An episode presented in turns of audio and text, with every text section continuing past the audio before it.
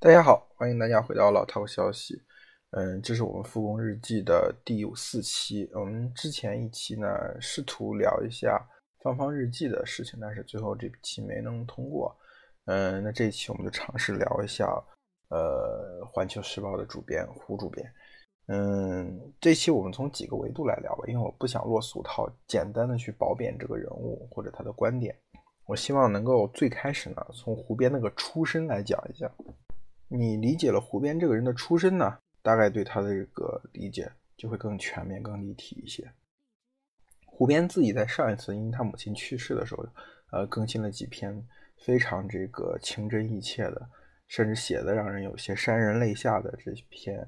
呃稿件，几篇微博长一点的。我们呢，通过这几篇微博呢得以一窥胡边的早年生活。因为在之前呢，我对胡边的早年生活是不掌握的，我只是知道他是东高地出来的。因为讲听到东高地出来的这几个这个信息，其实你本能的知道他应该是跟航天系统有关的，是航天大院出来的。后面他这个博文果然证实了这一点，嗯。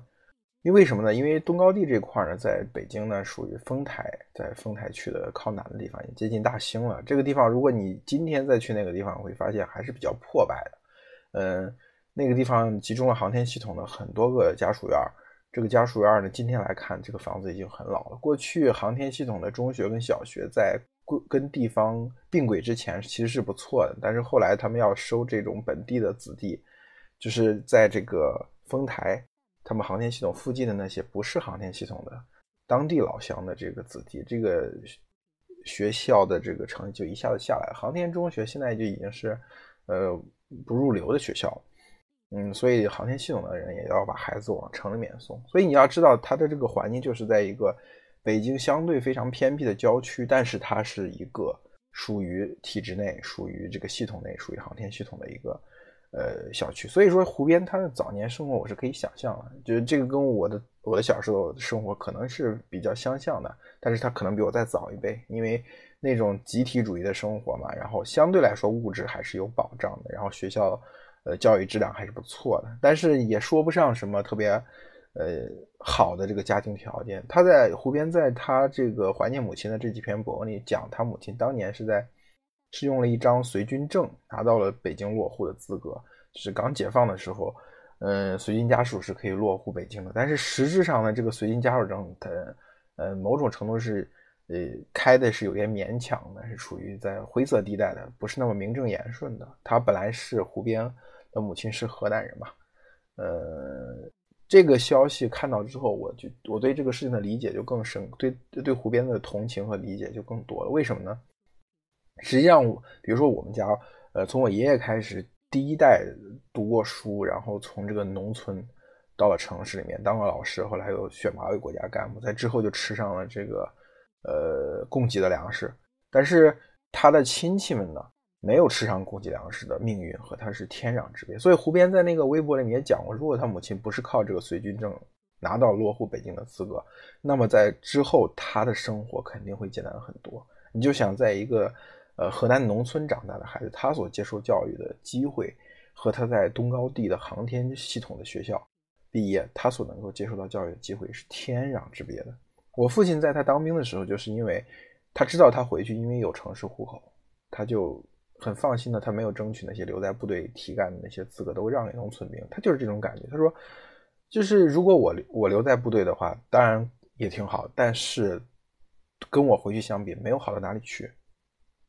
但是如果那些农村兵他们留在部队，他跟他们回去的生活真的是天壤之别。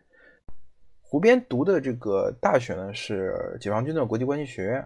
然后他在俄俄罗斯拿到，就是当时还还是前苏联拿到了这个硕士的学位，然后后来又去了北外读了硕士。当时我记得有一个媒体人回忆过嘛，说这个当年见到胡边的时候，他也不知道胡边本科不是这个北外的，嗯，他就随口说了一句：现在很多本科背景不是很好的。人通过考研到了北外，也是也是俨然以北外人自居，就说了这么一句话，好像意思是这个意思吧。呃，具体的文的文章我现在也记不清楚。然后胡边听完之后就非常尴尬，说我就是这样的人。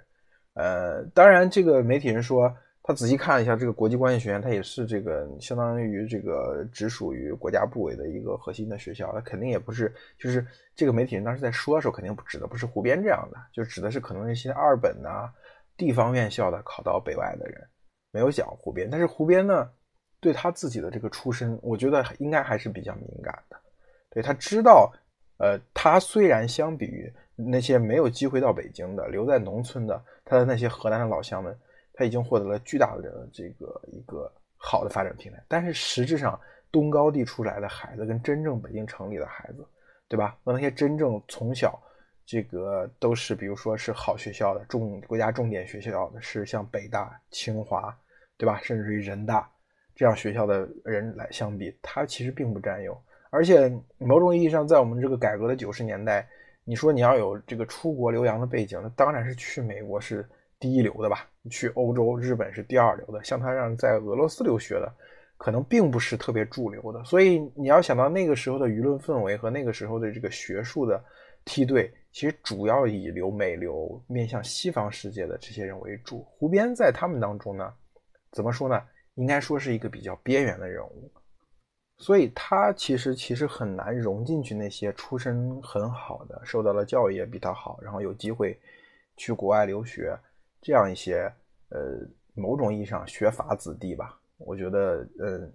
呃可以这么去形容那些人，就是那些呃出身很好、学历也很好、师从了大家，然后走的是西方这条道路的这些很多早期的公知就是这个出身，对吧？他们你看他们的这个接受教育的履历，学校都肯定比湖边的好，呃呃，老师导师肯定也比湖边的知名，去的地方也就是欧洲、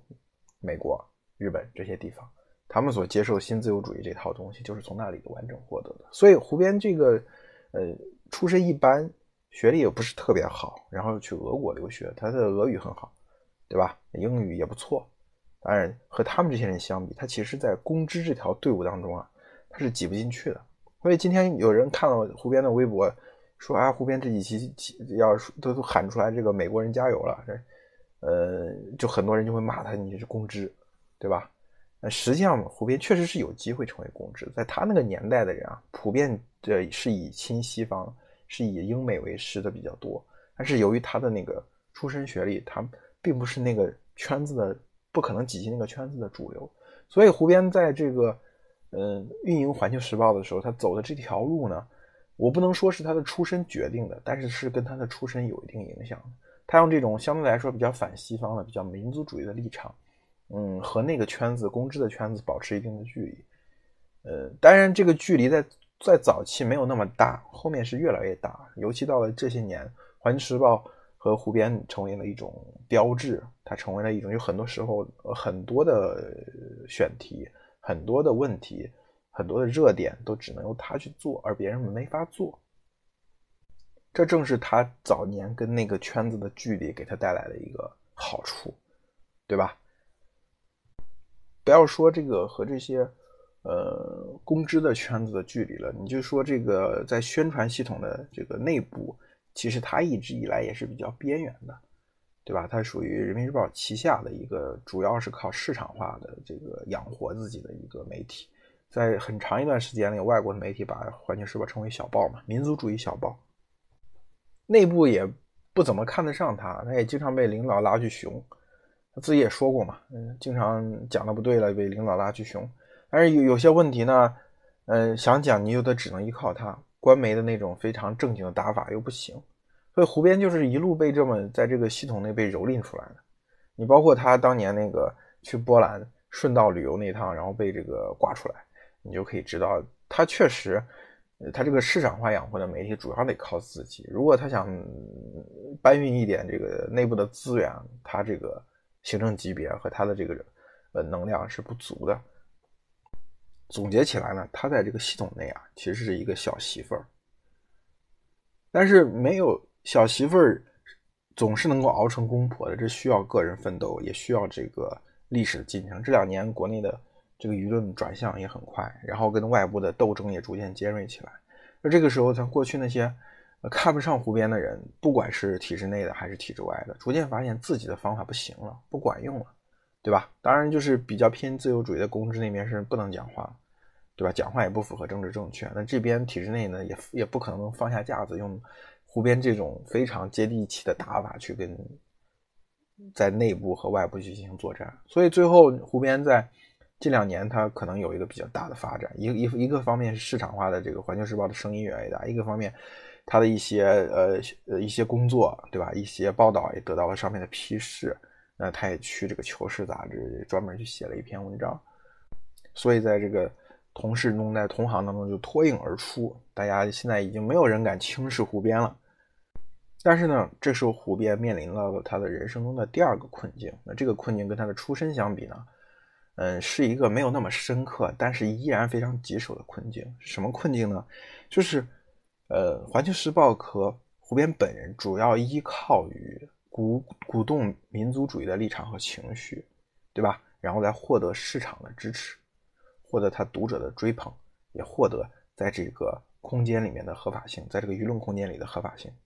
对吧？但是，呃，一旦这个民族主义被鼓动起来了，阵势很大，这个时候呢，官方又需要一些比较理性的声音去压制这个民族主义情绪。比如说，我们要尽量跟美国关系搞好，对吧？比如说，我们要尽量去援助西方。比如说，我们不能幸灾乐祸，西方的疫情这些东西，如果是一个相对来说比较宽松，有当年跟这个湖边打嘴炮的那些公知存在的话，其实你不需要湖边去讲。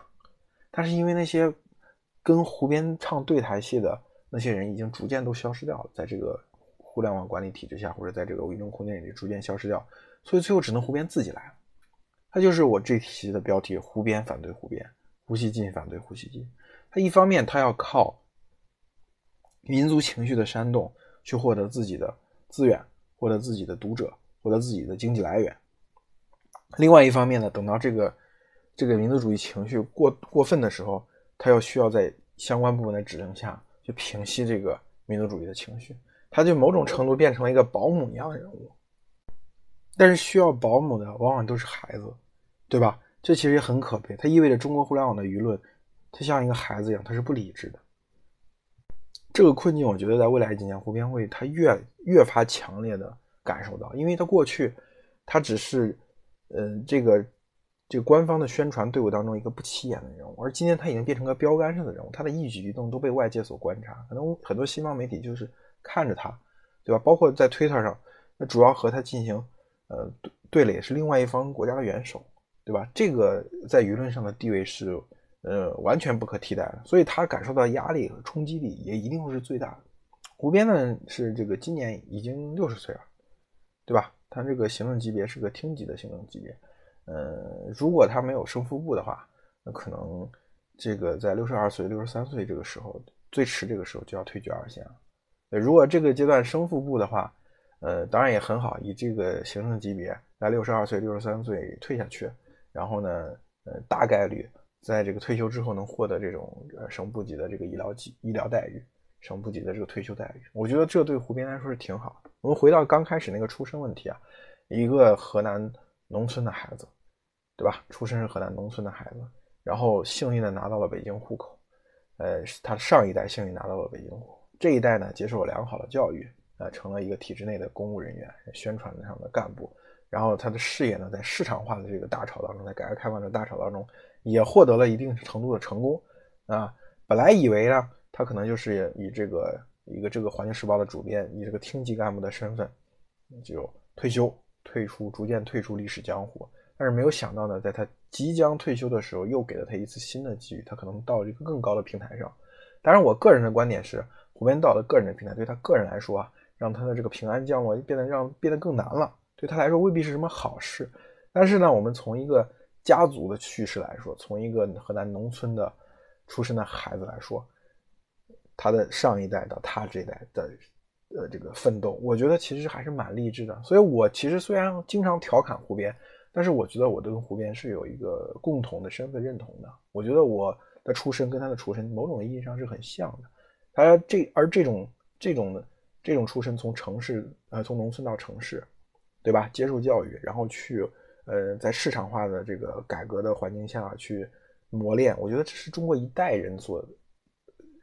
得到的一个共同的待遇，对吧？遇到了一个共同的问题，那最后他们怎么解决的呢？其实就是我们这一代人的问题怎么解决的，对吧？当然往深更往深里说，我觉得也也没有必要了。当然也不一定能通过审核。那这一期呢，我们就先到这里，我们下期再见。